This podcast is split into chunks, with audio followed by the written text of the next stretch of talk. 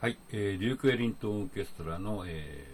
ー、主要な、え、曲を4曲聴いてもらいました。まあ、主要な曲って他にもたくさんあるんで、本当困っちゃうんですけども、えー、まあ、なんとなくこのデューク・エリントンという作曲家と、それからデューク・エリントン・オーケストラという、えー、バンドの、え、特徴みたいのが、えー、サウンド的な特徴がなんとなくこの4曲聴くとわかるんじゃないかなって気がして選んでみました。さて、次はですね、えー、キャラバンっていう曲を、題材にしてですねデューク・エリントン・オーケストラの、えー、というかデューク・エリントンのそのオーケストレーションの面白さっていうか凄さっていうか変わったところっていうのを、えー、ちょっと追求してみたいなっていうふうに思ってます。えーまあ、キャラバンという曲は1936年に作られた曲で作曲者はデューク・エリントンとあと当時、えー、バルブトロンボーン奏者としてバンドにいたファンティゾールっていうプエルトリコ出身の人の名前になっています。で、まあ、実際にまあファンティゾールも関係したんでしょうけどもこの曲の、えー、テーマの、えーまあ、A, A メロですね。AABA の A, A の部分のメロディーっていうのがえ、実はデューク・エリントンの考えている、え、拡張されたブルーススケールっていうのと、え、同じだっていう話をまずしてみます。ちょっと難しいんですけど、えやってみましょうか。えっとですね、デューク・エリントンって、えブルーノートを使って、しかもその普通のブルーノート、例えば、えー C の、えー、ブルーノートスケールっていうのは、えー、ドレミファソラシドドミと C がフラットしたりしなかったり両方あるっていうのが普通のブルーノートスケールですけどもまあ時々、えー、5, 5番目ソノートが半音下がることもありますよね。リューケリントはもっと下げてもっと他に半音下げるのがあるに違いないと思ったらしくて、えー、拡張しちゃった。んですブルーノートを増やした。えー、例えば、え C7 ってまあコードがあると。で、これが C のブルーノートスケールの、えー、コードだと、まあ、します。そうしたときに、普通はまあミのフラットと C のフラットですよね、ブルーノートって。そこに、え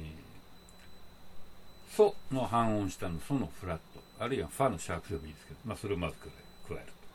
まあ、そこまではまあまあそんな珍しくないんですけど、そこにですね、C のフラット、C7 のセブンスですよね。これもコードの構成音なんで、じゃあこれの半音下のラ、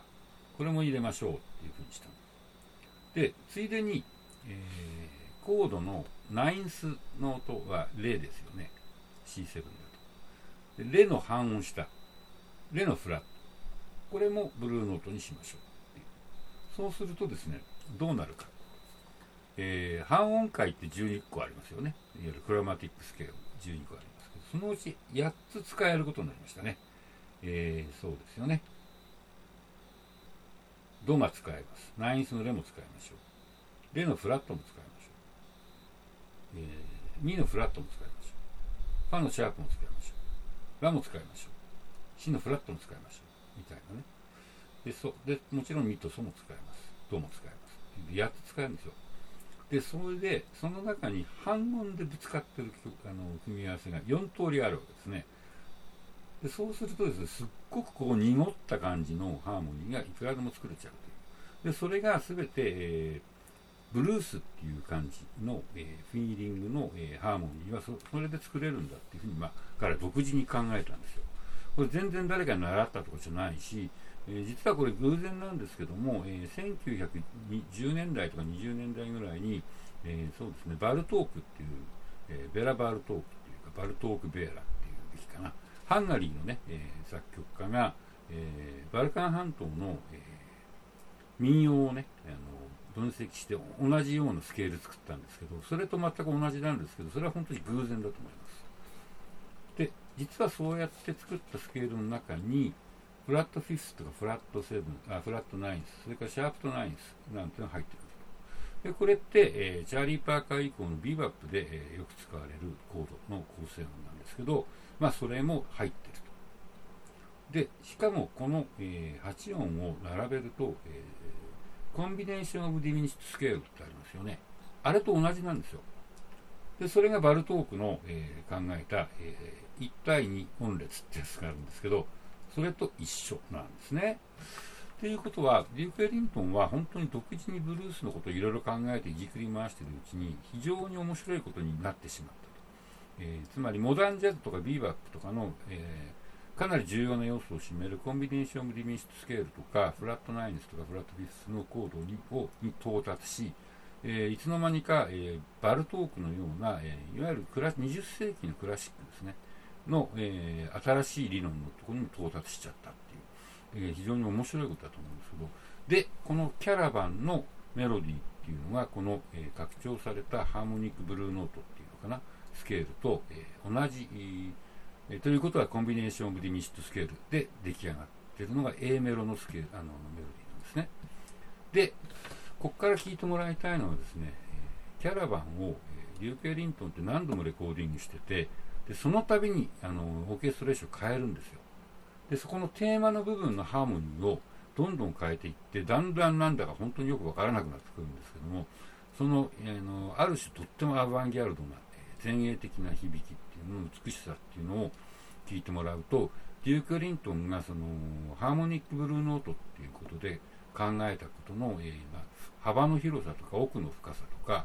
えー、あるいはそのフリージャズとかね現代音楽の方まで突き抜けていっちゃうっていう感じがよくわかると思うのであえてやってみましょうと思いますで、え、10曲目最初これオリジナルっていうか最初の録音、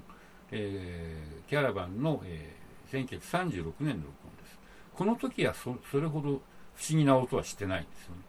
で、これがそれからまあ約10年、9年後、1945年の、えー、録音を聞いてください。これはかなりすごいです。これの、えー、テーマ部分のハーモニーっていうのは、まあ、どういうふうに重なってるかってなかなかこれね、あのコピーするのが難しいぐらいあの不思議な響きをしてますね。で、その後また、えー、さらに20年近く経って、1966年になってまた録音してるんですけども、これも、えー、割とあっさりやってるように思わせつつも、えー、途中で出てくるあの A メロのところの響きはかなりアバンギャルドで、えー、て言うんでしょうか、クラスター状態になってる音が聞こえます。で、えー、13曲目、えー、オーケストラじゃなくて、デューク・エリントン自身が、えー、やってるピアノトリオがあるんですよ。マネー・ジャングルっていうアルバムなんですけど、えー、チャールズ・ミンガスがベース、マックス・ローチがドラム。っていう、まあえー、ビーバップ時代の一番、えー、すごい、えー、ベースとドラムですよね。その2人とデューク・エリントンがやってて、その中でキャラバンやってるんですけども、このキャラバンの響きっていうのも、すっごく、えー、アバンギャルドです。えー、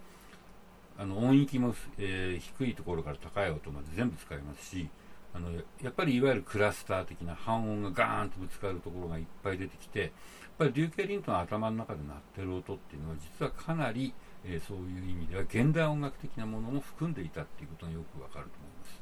というわけで、えー、このキャラバン4バージョン、えー、続けて聴いてください。